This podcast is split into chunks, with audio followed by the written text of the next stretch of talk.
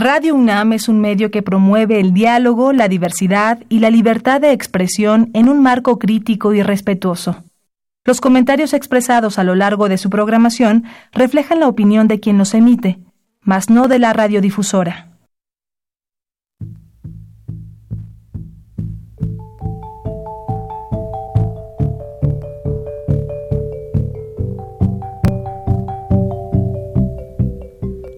Radio Universidad Nacional y la Facultad de Economía presentan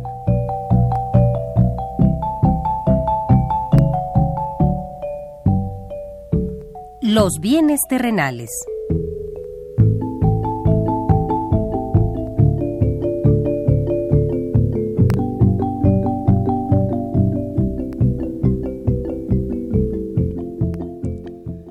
Bienvenidos a este espacio radiofónico de la Facultad de Economía de la UNAM. Como cada semana, estamos aquí con ustedes para reflexionar sobre un tema interesante relacionado con la economía, la política, la cultura y las cuestiones sociales. En nuestra mesa de análisis participan destacados especialistas, quienes nos acompañan hoy en este estudio y como siempre, le invitamos a participar en este programa a través de sus llamadas telefónicas. Para nosotros es un gusto saber que usted desde su casa, desde su oficina o en el lugar donde se encuentre, se interesa en el tema que tratamos. Nuestro número 5536 8989. Repito con mucho gusto, 5536 89 89.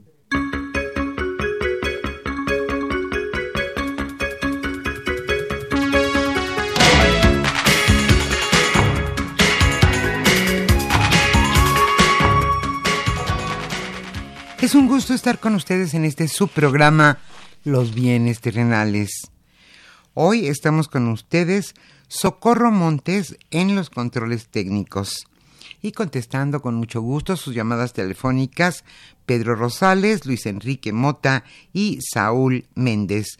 Yo soy Irma Espinosa y le invito a continuar con nosotros en este programa en el que hablaremos sobre Pemex, palanca del desarrollo nacional, esto entre interrogaciones, y también, por supuesto, comentaremos el comunicado de Donald Trump y la respuesta del gobierno mexicano. Como siempre, le invitamos a participar en este programa a través de sus llamadas telefónicas. Nuestro número 5536 89 89. Hoy estaremos obsequiando la revista de Economía Mexicana correspondiente al número 4 de 2019. Como siempre, también, antes de iniciar nuestra mesa de análisis, en la que Carlos Javier Cabrera Adame charlará con Ramón Carlos Torres Flores. Él es investigador del Programa Universitario de Estudios del Desarrollo y especialista en cuestiones energéticas y también estará con nosotros Nicolás Rodríguez Martínez. Él es jubilado de Pemex del área de petroquímica y refinación. Ellos charlarán sobre Pemex, palanca del desarrollo nacional, como le decíamos, entre interrogaciones y por supuesto estaremos comentando el comunicado de Donald Trump.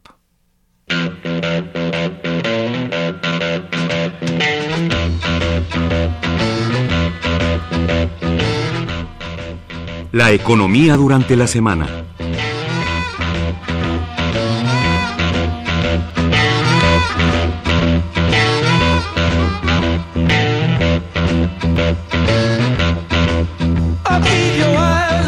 Seguramente usted sabe y todo México sabe hoy, ayer por la tarde el presidente Donald Trump amagó con una guerra comercial contra nuestro país porque México no ha evitado la llegada de migrantes centroamericanos a Estados Unidos.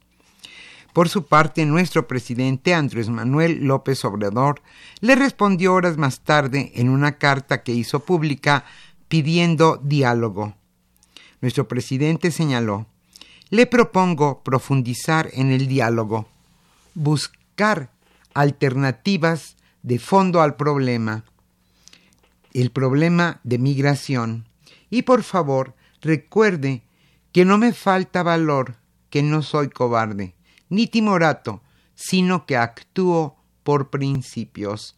Esto, como le decíamos, contestó nuestro presidente Andrés Manuel López Obrador.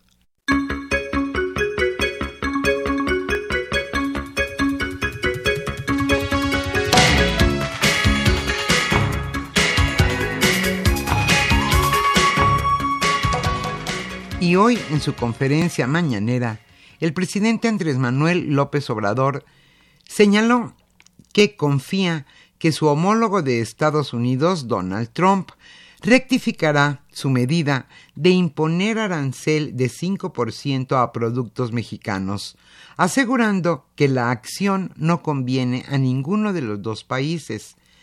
López Obrador señaló, creo que el presidente Donald Trump va a comprender que no es de esa manera en que se pueden resolver las cosas. Yo creo que va a haber una rectificación si no de inmediato, la tiene que haber, porque estas medidas no convienen a los mexicanos, pero tampoco a los estadounidenses.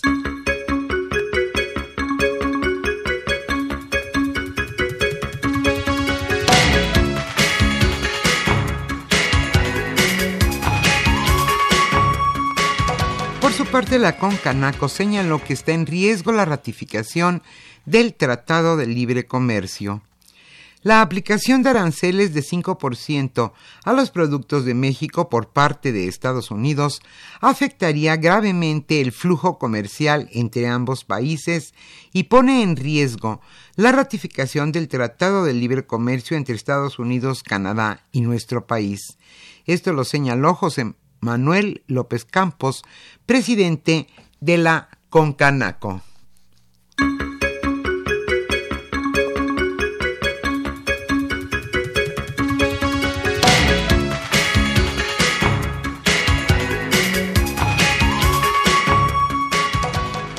Cómo ha reaccionado el peso frente al dólar. El amago del presidente Donald Trump de que aplicará aranceles a todos los productos que provienen de México hasta que se detenga el flujo de inmigrantes indocumentados genera fuertes presiones en el peso, pues se incrementa con fuerza el valor del dólar en sí en el mercado internacional de divisas según información de Bloomberg, en el Foreign Exchange Market, esto es el mercado internacional de divisas, el dólar opera en 19.71, esto es 57 centavos más que su cierre de ayer. Esto fue claro antes del anuncio del mandatario estadounidense.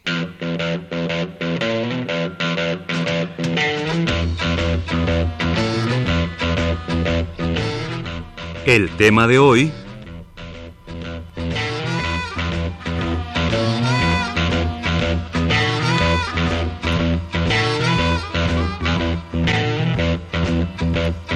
Como señalamos al inicio de este programa, el tema de nuestra mesa de análisis será Pemex, palanca del desarrollo nacional.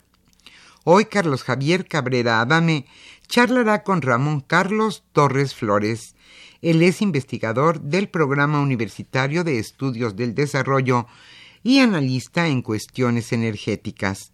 Y está con nosotros también Nicolás Rodríguez Martínez. Él es jubilado de Pemex del área de petroquímica y refinación. Como siempre, le invitamos a participar en este programa a través de sus llamadas telefónicas Hoy estaremos obsequiando la revista de investigación económica correspondiente al número 4 de 2019. Y también antes de iniciar nuestra mesa de análisis, se hará un comentario sobre lo ocurrido ayer con el comunicado de Donald Trump y la respuesta del gobierno mexicano. Le invitamos a continuar con nosotros.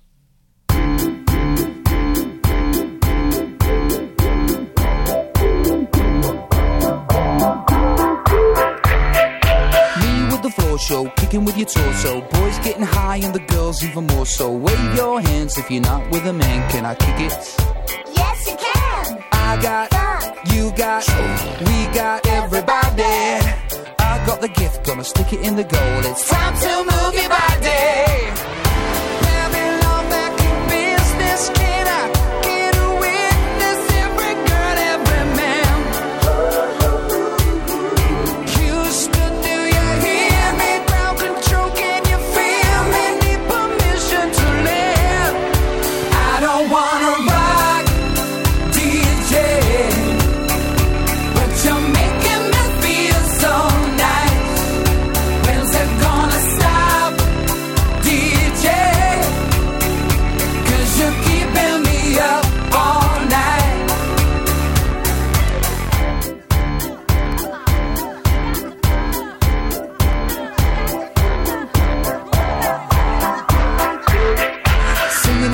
Music masses. Run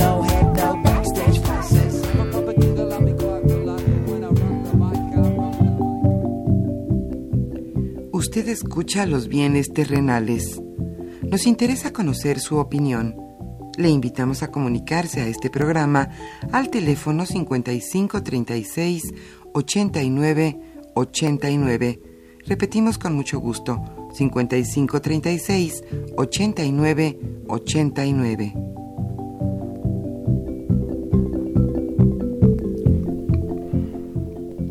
Muy buenas tardes, estimados amigos. Bienvenidos a una emisión más de eh, Los Bienes Terrenales, programa que con mucho gusto lleva a ustedes la Facultad de Economía y eh, Radio Universidad Nacional Autónoma de México. Pues eh, vaya semana que, que hemos tenido vinculada con el tema que vamos a analizar hoy, que vamos a comentar, eh, que tiene como título, como ya se mencionó en la introducción, Pemex, eh, palanca del desarrollo nacional. Y bueno, ahí se nos aparecieron eh, la, la acción contra los aptos, contra funcionarios, concretamente contra el director de Pemex, Emilio Lozoya Austin, por los actos de presunta eh, corrupción eh, que se desarrollaron durante su administración a la empresa, que ponen en riesgo, o que es uno de los factores que pone en riesgo la viabilidad financiera de la empresa y desde luego constituye un atraco, un hurto al patrimonio de los mexicanos. Pero eh, el tema ya lo veníamos viendo a partir de los señalamientos del presidente Andrés Manuel López Obrador, que están contenidos en el Plan Nacional de Desarrollo, pero también en la, declaración eh, que realizó el pasado 26 de mayo en Salamanca, eh, donde comentó el Plan Nacional de Refinación, Refinería Antonio Manuel Amor eh, Ríos donde presentó datos interesantes, relevantes en relación al comportamiento tanto de la producción, la extracción de hidrocarburos como de la producción de combustibles, eh, particularmente eh, gasolina. Pero el día de ayer se nos, eh, este señor presidente de, nuestros vecinos enloqueció un- una vez más, entró en un acto de demencia y de una manera abusiva, de una manera prepotente, anunció que lo que se ha estado comentando en todos los noticieros, eh, televisión, radio, la prensa escrita, eh, y que ha preocupado mucho a, la sociedad mexicana, eh, a todos, a los ciudadanos, a los medios de comunicación, por supuesto, a la esfera política, a la presidencia de la República, a los medios académicos.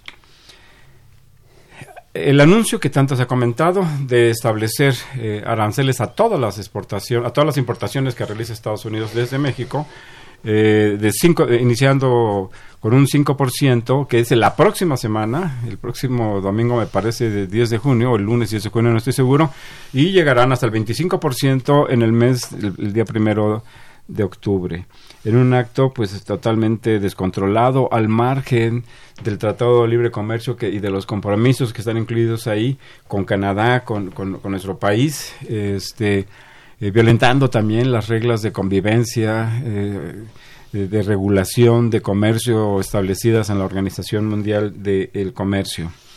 Eh, e- esta es una situación pues lamentable, este, podríamos decir que inadmisible, pero desafortunadamente tenemos, pienso, considero en lo, eh, en lo personal, pocos elementos para tener una, un- una reacción.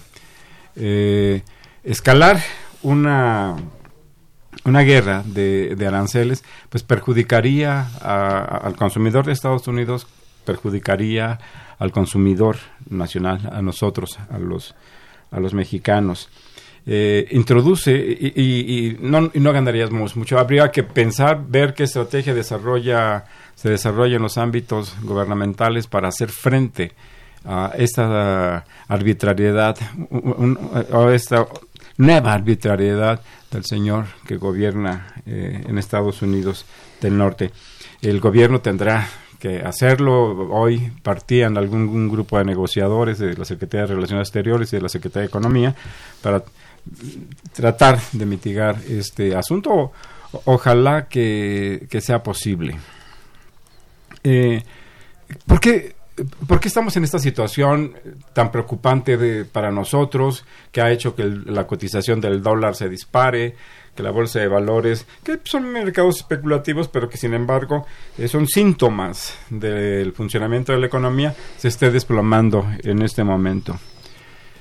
Me parece que hay un elemento que hemos mencionado aquí en, en- en varios, en varias de nuestras emisiones, de nuestras transmisiones, eh, diversos académicos de la Facultad de Economía, de la UNAM y de otros lugares, de otros espacios académicos también, se ha llamado la atención sobre el modelo, el modelo económico que se instrumentó, eh, pues en 1989, mil, eh, y que inició un poquito antes, a mediados de los años 86, con el ingreso de México al GATT, de apostar el crecimiento económico de México al sector externo, al sector de las exportaciones. Esto ha hecho que, las exportaciones, esta estrategia económica, eh, crezcan de una manera muy, muy importante. El año pasado se exportaron, México, la economía mexicana exportó 450 mil millones de dólares.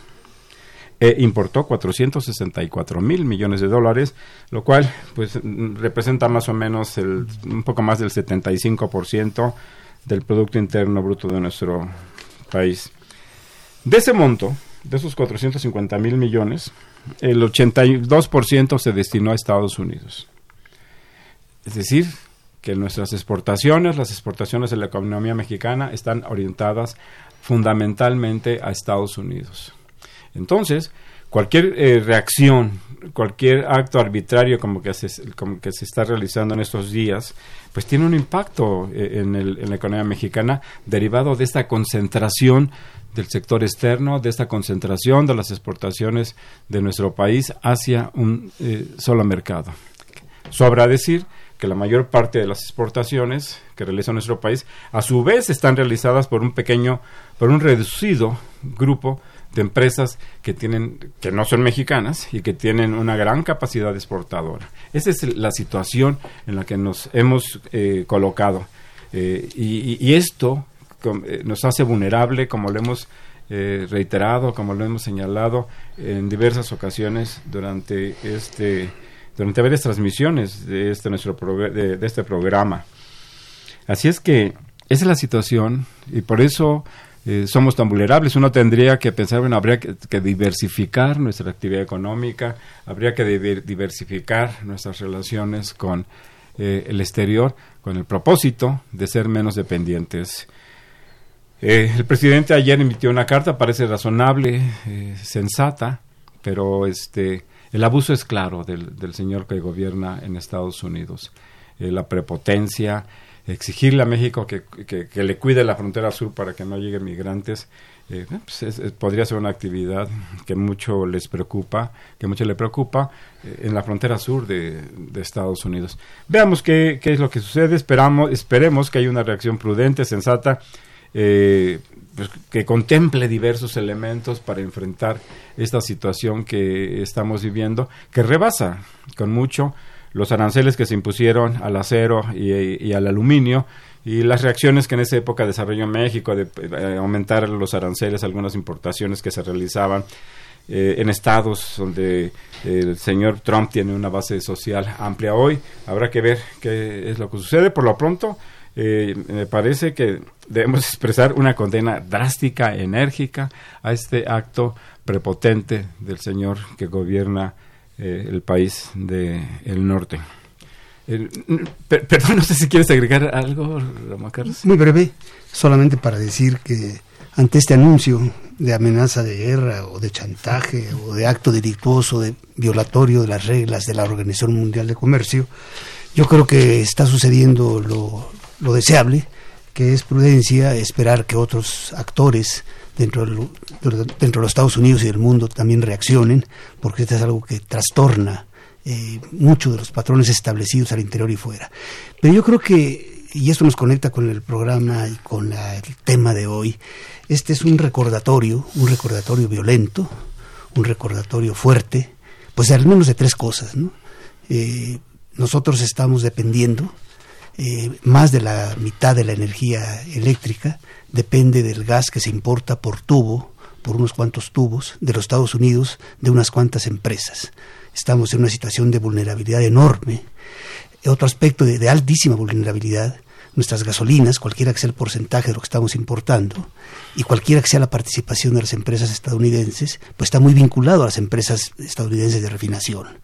Entonces, esto como que nos debe llamar la atención sobre eh, eh, cómo debemos prepararnos a reacciones tan abruptas, por llamarlas de alguna manera como esta. El segundo aspecto nos hace un recordatorio que eh, ya se logró eh, una posible negociación del TLC si se supera este, este, este momento, pero nos recuerda que nuestra industria hay que recuperarla, está desmantelada y esa parte que está funcionando, que puede funcionar eh, con el comercio de los Estados Unidos, eh, nos recuerda, ¿verdad?, que necesitamos una política industrial urgente que nos permita revitalizar nuestro aparato industrial. Y el tercer aspecto de este recordatorio violento es que estamos en un momento político muy importante. Se está ventilando en la Cámara de Diputados la- el dictamen, la aprobación del Plan Nacional de Desarrollo. Qué importante sería, porque no lo tiene, que se incorporara el tema de la política industrial, de este esfuerzo de, de- de la industria, y que se le diera un sentido muy puntual a ese rescate de Pemex que ha planteado el presidente, sobre lo cual a lo mejor podríamos conversar. Gracias. Claro que sí. Eh, ingeniero Nicolás Rodríguez, ¿al- ¿quiere alguna expresión? No, yo eh, creo que comparto lo que ustedes han expresado.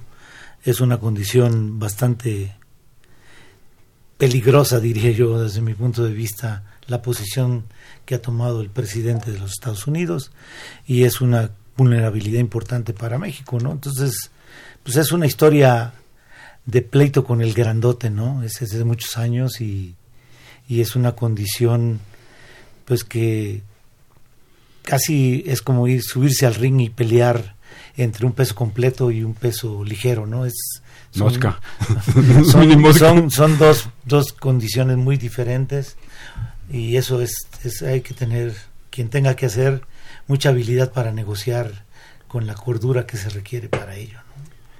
Gracias, eh, gracias, ingeniero. Bien, pues este retomamos nuestro tema que como bien lo señaló Ramón Carlos, pues está vinculado a esta problemática porque si dijéramos eh, establecemos aranceles a las importaciones que hacemos de Estados Unidos, pues nos vamos a disparar, ¿no? A la gasolina, al gas natural, eh, no sería lo más prudente. Eh, el tema de hoy eh, tiene como título, como ya lo, lo voy a repetir ahora, Pemex, palanca del desarrollo eh, nacional. Eh, y para ello, pues aquí el ingeniero Nicolás, para comentarlo, está el ingeniero Nicolás Rodríguez Martínez y el maestro Ramón Carlos Torres Flores, amigo y, y- y asiduo asistente a este programa. Ese, ¿Y por qué está vinculado con lo anterior? Porque si bien cuando iniciaron los regímenes neoliberales, ¿no? Para decirlo tal cual, como ha sido por lo demás, este se buscó tener como palanca de, de desarrollo las exportaciones. Hoy el presidente López Obrador, esta palanca del desarrollo nacional, es una frase que ya comentábamos, está en el Plan Nacional de Desarrollo, está eh, también en la declaración que hizo el pasado 26 de mayo, en donde, por cierto, mencionó esta cuestión de que hacía que la ciudad, que México se formó hace 10.000 años, que, que, hizo que pues, los grupos eh, ruidosos enfatizaran, eh, señalaran que no que era un sinsentido esa afirmación y se, y se quedó de lado aspectos importantes que se que se señalaron en esa en ese plan y en el discurso de esa eh, que se hi- hizo en la refinería de Salamanca. El punto está, en tu opinión, Ramón Carlos, ¿sí es una palanca para el desarrollo? ¿Es un factor? ¿Es una herramienta? ¿Qué es? ¿Cómo debemos ver nuestro, el sector energético de nuestro país? Yo creo que sí, eh, por supuesto que Pemex ha sido en la historia de este país, en la historia antigua si se quiere, una palanca de desarrollo. Pero la crisis energética que vivimos ahora, la más grave quizás de nuestra historia, eh, eh, hace que esta palanca deba operar pues no solo como una palanca de desarrollo, sino como una palanca de sobrevivencia. Eh, cuando estamos importando lo que estamos importando de gasolinas, de diésel, cuando estamos eh, produciendo la energía eléctrica con el gas natural proveniente fundamentalmente de los Estados Unidos, con esta fragilidad, entonces esta palanca de desarrollo adquiere un sentido crítico, coyuntural de urgencia. Por eso me parece que el rescate de Pemex, a que se refiere el Plan Nacional de Desarrollo y el propio presidente, habría que, habría que matizarlo, habría que ubicarlo. ¿no? Y esa ubicación consiste en que tenemos un problema urgente eh, de quirófano, eh, sin que esto vaya en desmedro de lo que debe ser el, fu- el futuro que tenemos que construir desde ahora en materia de eh, energías renovables, en materia de eficiencia energética, en materia de modificar nuestro patrón energético. Pero esto hace pues que esa palanca de desarrollo adquiera un sentido de, de vital urgencia en este momento, creo yo. Eh, Nicolás, el tema de, de las gasolinas eh, es un factor al, al que hacía referencia y es una cuestión que debemos tener que... cuando importamos tanto, cuando somos tan dependientes en, el- en el- en el consumo de, nuestros- de nuestras gasolinas del exterior, eh, mencionaba Ramón Carlos, sería un problema muy grave que algo hiciéramos porque importamos... ¿Cuánto importamos? ¿El 80% del consumo nacional? 80% de la demanda nacional más del consumo nacional. Eh, Sí, sí. ha, ha habido una disminución significativa con respecto a 2013. ¿Cuál, cuál es el panorama de las de las gasolinas? Te lo, eh, ¿Cómo ves? ¿Cómo, cómo venimos? ¿En qué nivel estuvimos? ¿Cómo está ahora? Eh, comentábamos antes de entrar al aire eh, respecto a la calidad de las propias gasolinas. ¿Nos podrías presentar un escenario, por favor? Hemos evolucionado, digamos, de una brecha relativamente corta entre demanda e importaciones para lograr el balance a una apertura muy amplia como estamos hoy. ¿no? Hoy tenemos casi el 80% de la gasolina importada, casi el 50% del diésel y casi el 50% de la turbocina. Y le sumamos el 70% del gas natural ¿Y el EP? y el LP también. ¿no? Entonces, pues eso es una, se puede llamar vulnerabilidad o un riesgo país, como pueden analizarse de muchas maneras. Ante lo que comentabas al inicio, pues la mayor importación viene de Estados Unidos. O sea, cierro la llave y pongo en crisis al que quiera con esa condición. Eh, el sistema de refinación ha, ha venido perdiendo su capacidad productiva y lo, lo crítico se derivó en los últimos cuatro años, donde de estar procesándose por arriba de un millón de barriles, hoy estamos procesando 500 mil barriles de- de crudo, eh, que casi es como tener parada cuatro refinerías y operando dos, si lo vemos objetivamente, ¿no? O sea, podemos distribuir esos 500 mil entre varias, pero podríamos estar operando Tula y Salamanca y con eso estaríamos e- en equivalencia hoy en el, en el país de operación.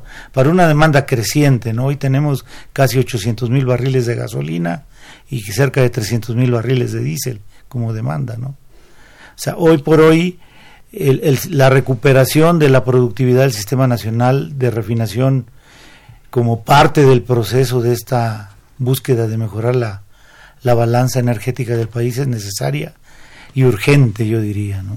¿Qué es lo que ha pasado con este Sistema Nacional de Refinación al que haces referencia? Eh, Eh, ¿Cuántas refinerías tenemos? ¿Hace cuánto Oh. que no sé qué- cómo, eh, qué capacidad de producción tienen? Tenemos seis refinerías en el país, una está en Cadereyta, que procesa como 250 mil barriles como capacidad instalada, otra está en, en Ciudad Madero, Tamaulipas, y procesa una, tiene una capacidad instalada de 200, luego sigue Salamanca con 200, un poco más, Tula con 310 y Salina Cruz con 330 Es la capacidad. instalada. Eso, o sea, eso nos da como un millón. Pero no es lo que producen, no, obviamente. No, un millón seiscientos mil barriles de capacidad instalada, que operables en la refinería es como un millón y medio de barriles de crudo que entran. De eso, cuánto se produce de cada cosa es función de cómo está el esquema de proceso en la refinería, qué tipo de instalaciones tiene, y de eso tenemos tres refinerías que sufrieron un proceso de modernización o reconfiguración, como se dice, que lo que se hizo fue eh, poder incrementar su capacidad de procesar mayor volumen de crudo pesado para dejar de procesar menos ligero, que en su momento el país fue transitando así. Y las otras tres no están reconfiguradas y por lo tanto su demanda de materia prima mayoritariamente hay que encontrar el balance de crudo ligero y pesado para satisfacer la demanda de calidad y cantidad de gasolina y diésel de su área de influencia. ¿Cuánto producen? Eh, estadísticamente los, los datos andan como 34% de cada de esos, mi- esos barriles que entran a la refinería como gasolina, como un 24% de diésel y por ahí eh, un 15 o 20% de turbocina. O sea, si, ¿Y LP? Pero si habláramos de, de un millón de barriles, serían 240 mil barriles de gasolina, por decirlo así. Y Sería nuestra producción. Contra 800 Mil barriles de demanda. Es decir, ahí está la cuestión.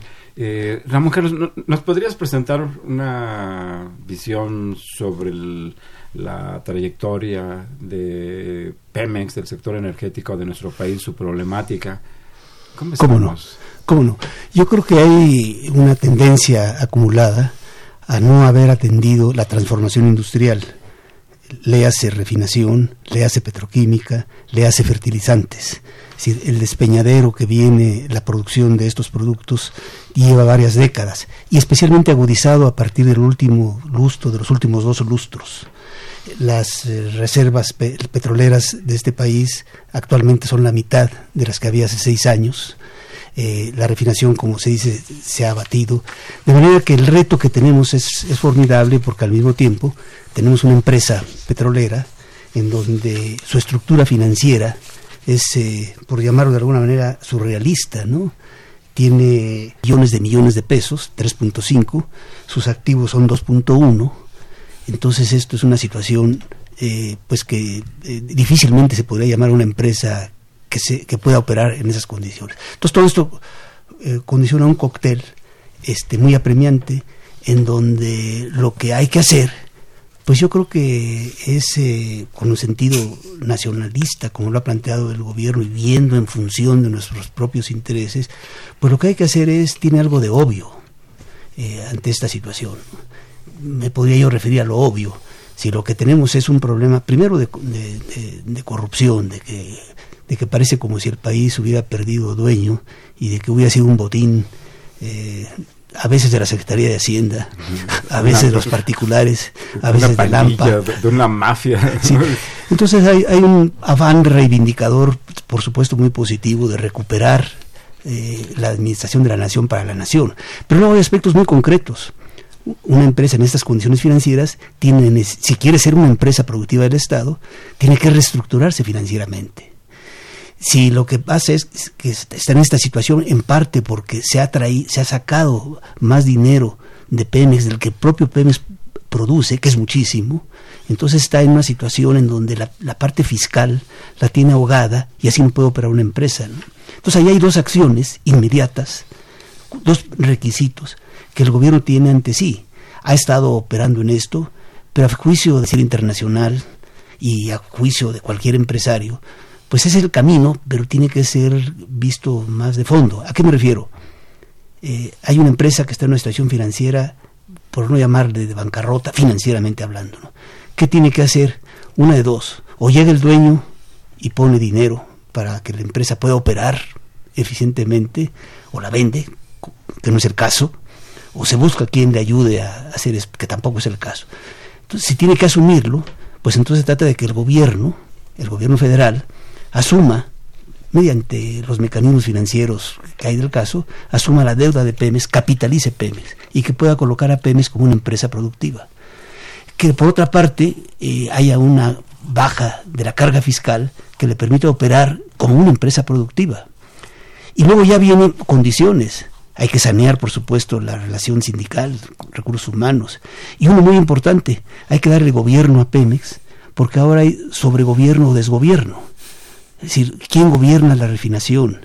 ¿Quién toma las decisiones como dueño de los recursos de Pemex? ¿Y quién toma las decisiones en operativas? presente, en el presente. Porque así fue heredado. Así fue heredado. No, no es que esta administración haya llegado a poner un desorden, no. Está tratando de rescatar eso. Pero en ese rescate hay un vacío que, que- que- del pasado que ahora está haciendo, en mi, en mi modo de ver, que es muy importante corregir. Hay que darle un gobierno. ¿Qué quiere decir darle un gobierno? Cualquier empresa tiene una asamblea de accionistas eh, que son los responsables del rumbo de fijar las reglas y de poner los recursos.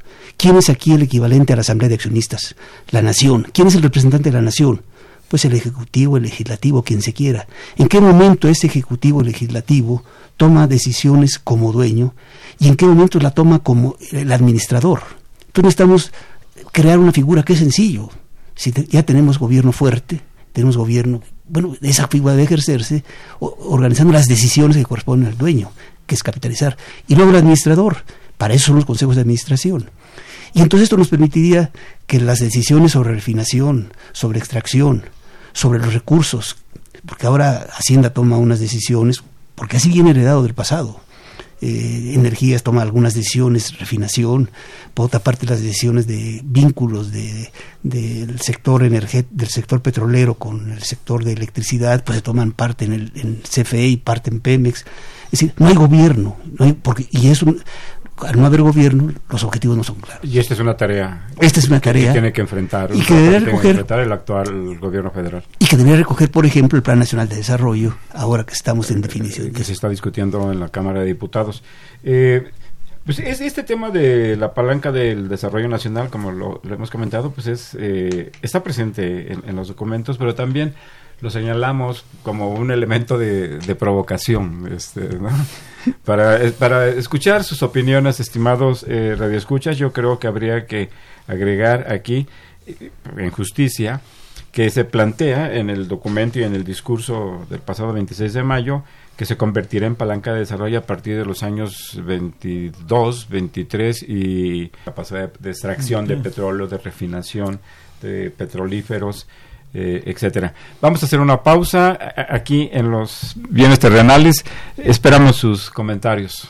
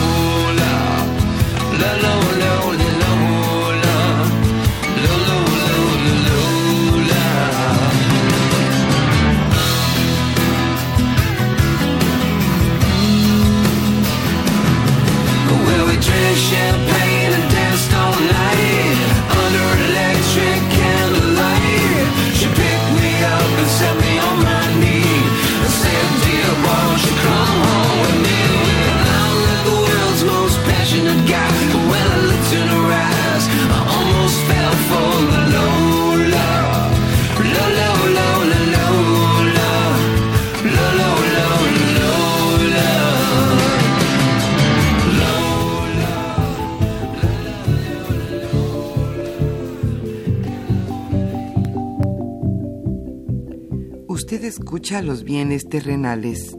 Nos interesa conocer su opinión. Le invitamos a comunicarse a este programa al teléfono 5536 89 89. Repetimos con mucho gusto, 5536 89 89.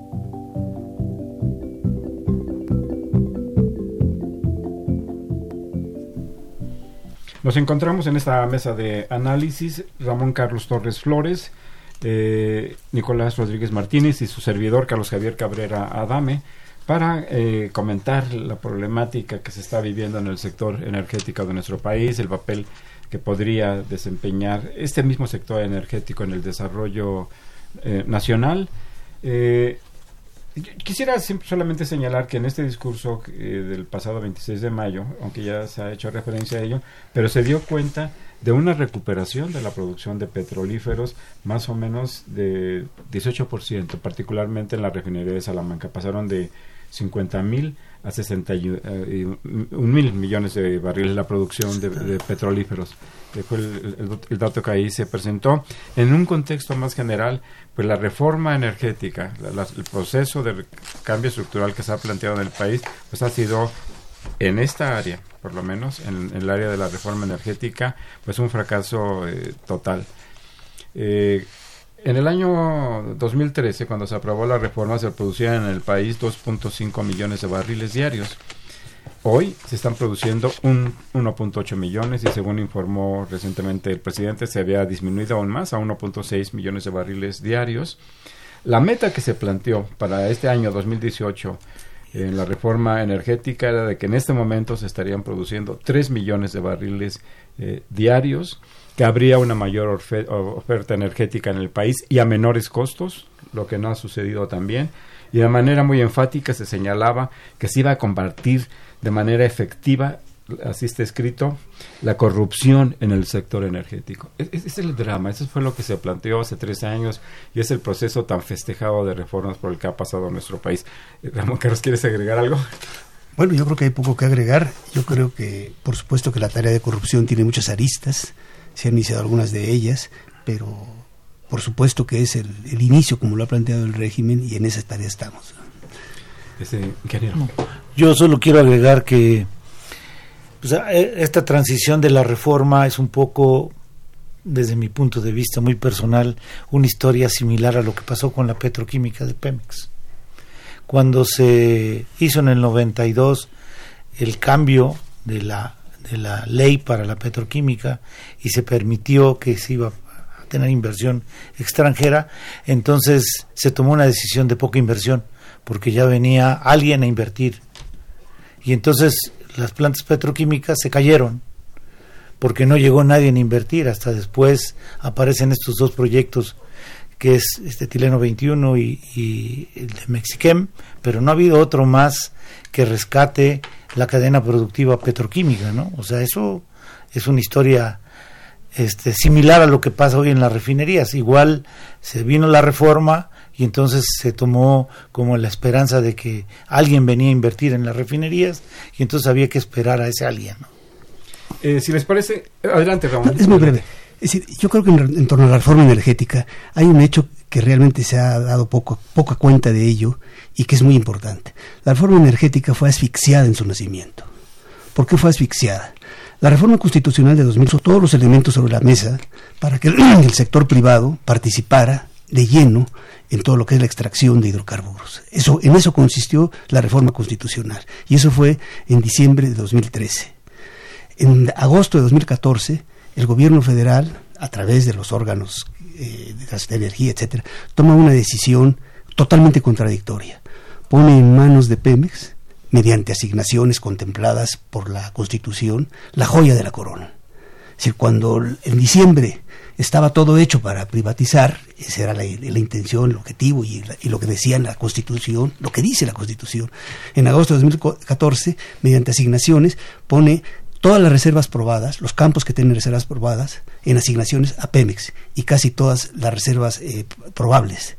Es, es un hecho que se ha dado poca cuenta de ello, pero es totalmente contradictorio. Y luego viene uno tercero que va otra vez en sentido contrario. A partir de 2015 exprime a Pemex de presupuesto, con lo cual Pemex no puede llevar a cabo la extracción de los campos que tiene asignados.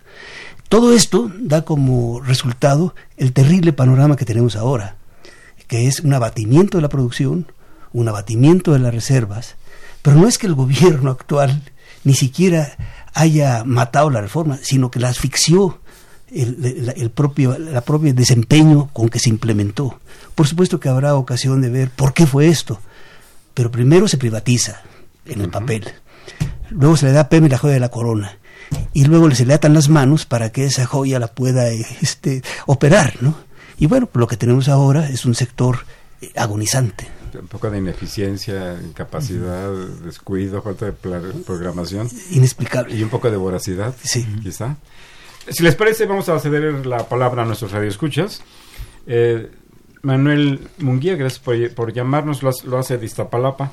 Dice, es un gran signo de demencia senil y de, supongo que se refiere al señor Trump, se refiere ahí a esa- ahí, ahí- ahí está, y de ine- inestabilidad emocional. Ha perdido la... este, y quiere, ha perdido la cordura básicamente y aunque no lo dice así y quiere arreglar un problema migratorio con impuestos y aranceles confunde la gimnasia con la magnesia. Felicite saluda a, a los participantes en esta mesa. Muchas gracias don Manuel. Eh, don Jesús Ríos un saludo. Él habla de la de la alcaldía Miguel Hidalgo. Dice ante el virtual estado de quiebra técnica de Pemex cuál es la viabilidad de que exista un recambio en energías renovables Voy a leer otra y si les parece tenemos una reacción. Doña Josefina Cruz, un cordial saludo. Ella habla desde Whisky Lucan. Eh, saluda a los participantes en la mesa y comenta que Pemex, más que plataforma de desarrollo, ha sido plataforma de enriquecimiento de funcionarios en detrimento de los beneficios de los trabajadores y en especial los que arriesgan su salud como los que trabajan en las plataformas. Una primera reacción. Yo quisiera comentar alrededor de, del tema de la transición energética, porque yo creo que ese es un tema que hoy está y ha estado en la discusión sobre si es o no conveniente la nueva refinería y si es o no conveniente eh, seguir ese tránsito por el tema de los combustibles fósiles. Realmente eh, las transiciones energéticas se tienen que dar, pero, pero es un proceso que no es para mañana. Los últimos datos publicados a nivel mundial por la Agencia Internacional de Energía y por, por muchos organismos es que las energías renovables como la fotovoltaica y la eólica tomarán para el año 2030 y otros en el 2040 como un 30 o 35% de la matriz de consumo de energía del mundo. ¿Esto qué quiere decir? Que después el, el remanente va a ser entre petróleo, gas, carbón y, energía nuclear o, o hidroeléctrica, pero, pero no va a ser una transición que va a pasar mañana o esta apuesta que hoy mucha gente dice, ah, no, pues ahora ya están los vehículos eléctricos o los híbridos. Sí, ahí están, pero el otro tema es, ahí está otra, otra cosa que es terrible para el consumidor, el precio. Y entonces tenemos que encontrar cómo transitar. O sea, debe de haber una política para transitar de una forma ordenada, porque ya pasamos por un historial de decisiones cuando, hace un rato citaba Ramón, Pemex eh, estaba vinculado a la producción de combustóleo a las centrales eléctricas de la Comisión Federal y de repente Comisión se separó y dijo yo voy a agarrar mi camino y empezó a convertirlas a gas y entonces la crisis que viene es que hay una alta producción de combustóleo que no se puede colocar en el mercado doméstico y que si se exporta su precio resulta ser muy barato y se pierde dinero. Entonces, esas son decisiones de una política pública en términos de energías. No, cuando uno se Adelante. cuando uno se tropieza ve hacia el suelo, eh, pero tiene que ver hacia adelante, ¿no? Yo creo que en este momento tenemos un tropiezo energético tan brutal que nos hace tener que resolver este problema de hidrocarburos. Pero por supuesto que el futuro está en las renovables y yo diría más importante que las renovables, o junto con las renovables, es la eficiencia energética, ¿no? Pero esta es parte de nuestro futuro que tenemos que construir desde ahora. Julián Carello nos habla de Metepec. Gracias. Eh, con- eh, plantea, considera que Trump de algún modo está financiando grupos de migrantes para tener fundamentos en contra de los mexicanos y tener propaganda a su favor con sus simpatizantes. México debe indagar y reclamar eh, al respecto. Ah, se ha manejado, hay una teoría del- de la conspiración y, y bueno, y se ha manejado este tema, ¿no? Que está iniciando la campaña para es este señor del norte para reelegirse. Y, no, sería extraño que, estuviera utilizando estas cuestiones con esos fines. Rocío González Montes, de la Venustiano Carranza, dice, quizá el desplante de Donald Trump es para presionar para que el nuevo tratado TECMEC sea favorable a sus intereses, más o menos en la misma línea que el comentario anterior. Jaime Rojas, de Tlalpan, gracias por llamar. Dice, las inversiones son, eh, perdón, las inversiones en infraestructura, como el tren Maya, es de suma importancia eh, hacer, eh, hacer nuevos, es necesario que haya nuevos socios para que haya un desarrollo en los municipios por donde pasará. Era costumbre de gobiernos priistas dar concesiones a, a- a- a- a ot- a- a otros grupos. Perdón, pero es que tengo un poco de dificultad para leer aquí. Dice, saluda, manda saludos a la mesa y expresa saludos a quienes eh, también toman las llamadas, a, a Saúl, y a, a Luis Enrique y a Pedro. Saludos. Eh, voy a leer otra, otra, otra. María Luisa Rojas, de Coyoacán. Dice, el gobierno federal ha actuado con prudencia, pero nuestra dependencia de Estados Unidos es tan fuerte que podría paralizar el país. Simplemente, si nos cierran el gas natural, lo que ya se había señalado, no habría energía, energía eléctrica para nuestro país. Así de vulnerables andamos.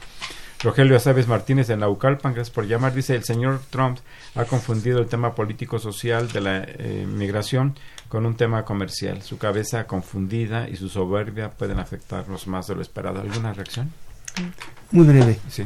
Eh, yo creo que las inversiones en infraestructura en Tren Maya y otras más eh, pueden ser muy buenas, pero siempre y cuando el gobierno, el Estado, pueda controlar eh, que esas inversiones eh, no sean depredadoras, no solamente del medio ambiente, sino que no sean depredadoras de la economía. No es nada más invertir y que cualquiera venga e invierta. Tiene que haber reglas muy claras de lo que sí, de lo que no y de cómo. Es decir, dónde van a estar. eh, hay cantidad de consideraciones ahí. Y lo otro es el de biodivers- biodiversidad. Tenemos el- el hábito de que si hay un espacio de biodiversidad rico, atractivo, hay que ocuparlo y hay que adueñarse de él. Lo que pasa es que hemos llegado a un nivel en donde esa biodiversidad que hay en del Tren Maya es una biodiversidad crítica para la- el, el medio ambiente de este país, para la sustentabilidad. Entonces tenemos que saber eh, sí hacer estas grandes obras o estas obras, pero para eso necesitamos una política muy activa que, que pueda regular, que pueda manejar, que pueda permitir lo que debe permitirse y lo que no. Sí tiene que orientar, ¿verdad? Y esto yo creo que está haciendo falta. Nicolás. Yo abundaría ahí con lo que dijo Ramón en algo que en términos ambientales le llaman las huellas. O sea, en esa región es una región muy biodiversa, con especies endémicas del país, y entonces hay que hacer como un inventario de todo lo que tiene la región para poder hacer un manejo ambiental que permita que se hagan los debidos programas de conservación para que esas especies y esos hábitats no se destruyan. Es una región valiosísima en términos de, de flora y fauna en el país, ¿no? Es, es, es importante, sumado a lo que dijo Ramón, tomar este tipo de acciones. Yo, yo quisiera referirme muy brevemente también al, al- al comentario que nos había hecho María Luisa Rojas en el sentido de la dependencia que ya lo hemos señalado ahí, pero sin embargo creo que no está de más en este momento, que es un recordatorio más muy drástico, muy fuerte de nuestra vulnerabilidad, de la necesidad de diversificar nuestras exportaciones, de diversificar nuestra producción, nuestras fuentes de energía, buscar nuevas fuentes de energía eh, también. Es, es, un- es una verdadera lástima que, que, que nos acudan de una manera, de esta manera tan fuerte, con, con esta eh, actitud despectiva, eh, insolente por parte del señor que gobierna allá en Estados Unidos. Es un llamado para Sí. el gobierno, es un, gobier- es un, llamado para los cuerpos legislativos, para los órdenes ac- académicos, a los- para los medios, para, para los diver- para todos, para toda la sociedad mexicana, que tenemos que revisar la forma en que producimos y distribuimos riqueza en nuestro país. En, en perdón, en términos de energía, algunos comentaristas y gente que escribe dice que no existe el concepto de seguridad energética. Pues llamémosle vulnerabilidad energética si no es seguridad. Pero estamos en un sistema, en una condición desfavorable. Digo, este tema del gas natural es toral, ¿no? O sea, las centrales eléctricas del país, un gran porcentaje de ellas está usando gas natural que viene de fuera, ¿no? O sea, es es una condición de riesgo, como le quieran llamar, Como se le con el llamar. calificativo que le quieran poner. Pero es un peligro, es- Claro. es una dependencia, es una Hombre. vulnerabilidad. Querías eh, decir algo. No, que además de ser una vulnerabilidad inmediata, muy gráfica, nos cortan, nos cierran la llave y nos quedamos, en este caso, no sin agua, sino sin gas natural y por tanto con un grave peligro de que nos quedemos sin electricidad. Pero además de esa vulnerabilidad inmediata, hay una vulnerabilidad estructural, porque eh, todas nuestras capacidades productivas están siendo ahogadas eh, porque nos dedicamos a operar en el mundo como si fuera un supermercado y fuéramos los ricos para comprar lo que queremos cuando queremos.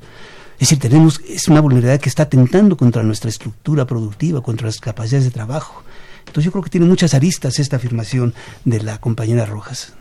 Eh, Marco, Marco Aldama García de Xochimilco plantea, pregunta, ¿cuál es la opinión eh, sobre, cuál es la opinión de nuestros invitados sobre la edificación de una nueva refinería en Tabasco? Él cree, Marco Aldama, que el mensaje de Trump ayer por la tarde le da la razón al gobierno para tratar de ser autosuficientes. Eh, María Elena Salvatierra eh, de, de- de la Benita Juárez señala que le parece absurdo tener petróleo y tener una dependencia tan grande de gas y, y gasolina. Envía saludos a la mesa. Eh, Jorge Rivera de Cuauhtémoc eh, se plantea el problema con Estados Unidos también eh, también es consecuencia de que eh, son los principales proveedores son los principales proveedores de carbón eh, perdón voy a tener un curso de lectura aquí con mis compañeros. En el mundo en- generan violencia y desplazamiento perdón pero es- le daríamos un saludo a don Jorge Rivera tenemos unos cuantos minutos les parece termino de leer Sí, claro. eh, Raúl Horta Retana eh, extender, extiende felicitaciones al programa. Muchas gracias. Eh, es un buen tema el de hoy. Yo creo que sí es muy oportuno y coyuntural. Eh, es interesante saber en dónde está parado el país. Eh, saludos a la productora del programa. Eh, licenciado Avilés, un saludo. Dice, México se encuentra en un estado de vulnerabilidad, ya que nuestro país en los últimos 36 años se dedicó a desmantelar la producción en todos los sectores y a dedicarse a seguir las órdenes de los gobernantes de Estados Unidos. Trump sabe de su vulnerabilidad ante China por una superiori- superioridad eh, en declive, supongo que de Estados Unidos frente a China. Eh, México debe reaccionar eh, ante ataques, pero no caer en provocaciones. Manuel Munguía, de Iztapalapa, felicita a nuestros invitados de esta tarde. Eh, eh, eh, opina que, que lo que provoca inflación e inestabilidad es una dependencia en la importación de gasolina y es lo que le preocupa a Trump perder esa posición estratégica. Antonio Garza recibe un saludo cordial de la Benito Juárez, felicita a, a la mesa, muchas gracias don Arturo. Eh, eh, y plantea cuando se retoman las actividades cuando se retoman las actividades del seminario porque ha fallado la economía que es un seminario que organizamos también en la Facultad de Economía quienes participamos en la coordinación eh, de este programa le, le informaremos don Antonio Garza. Recibe un saludo cordial. Un minuto. Bueno, y, eh, nada más tres comentarios sobre lo que se acaba de mencionar. Eh, si logramos rehabilitar, si, se logra rehabilitar las refinerías, si se logra ponerlas a funcionar, como decía Nicolás, por lo menos en el 90%, 90 y tantos por ciento de su capacidad de diseño, podremos disminuir las importaciones y, nuestra producción nacional puede llegar al 66%.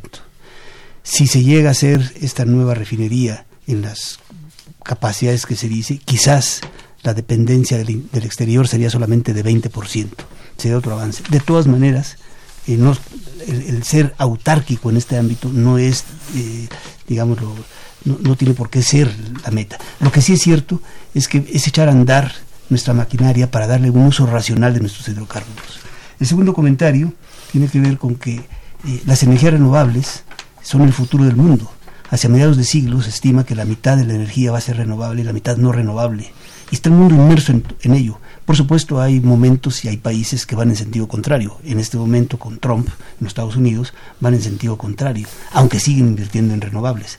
Y tercero, la eficiencia energética. Una despedida, ingeniero. Pues eh, primero que nada, muchas gracias, agradezco la invitación, pero yo quiero cerrar un poco en el tema que es lo que he trabajado muchos años. Yo creo que recuperar la capacidad productiva de las refinerías es vital para el país.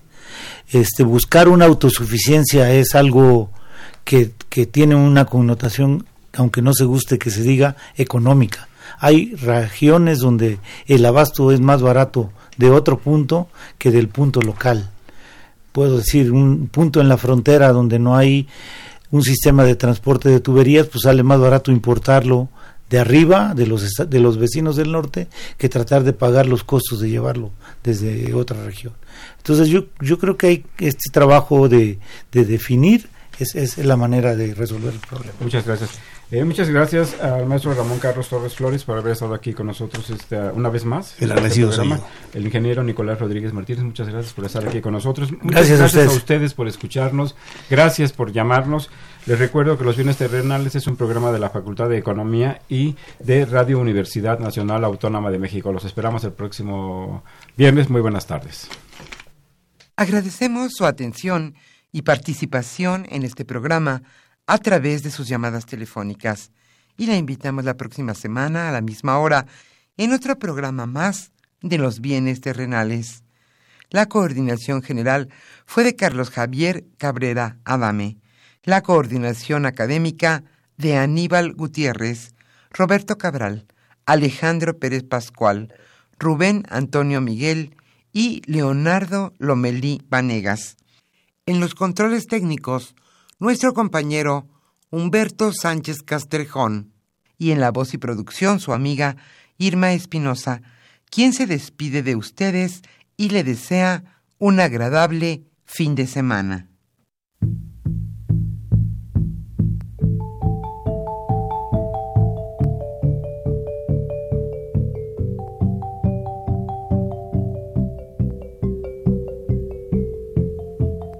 Radio Universidad Nacional y la Facultad de Economía presentaron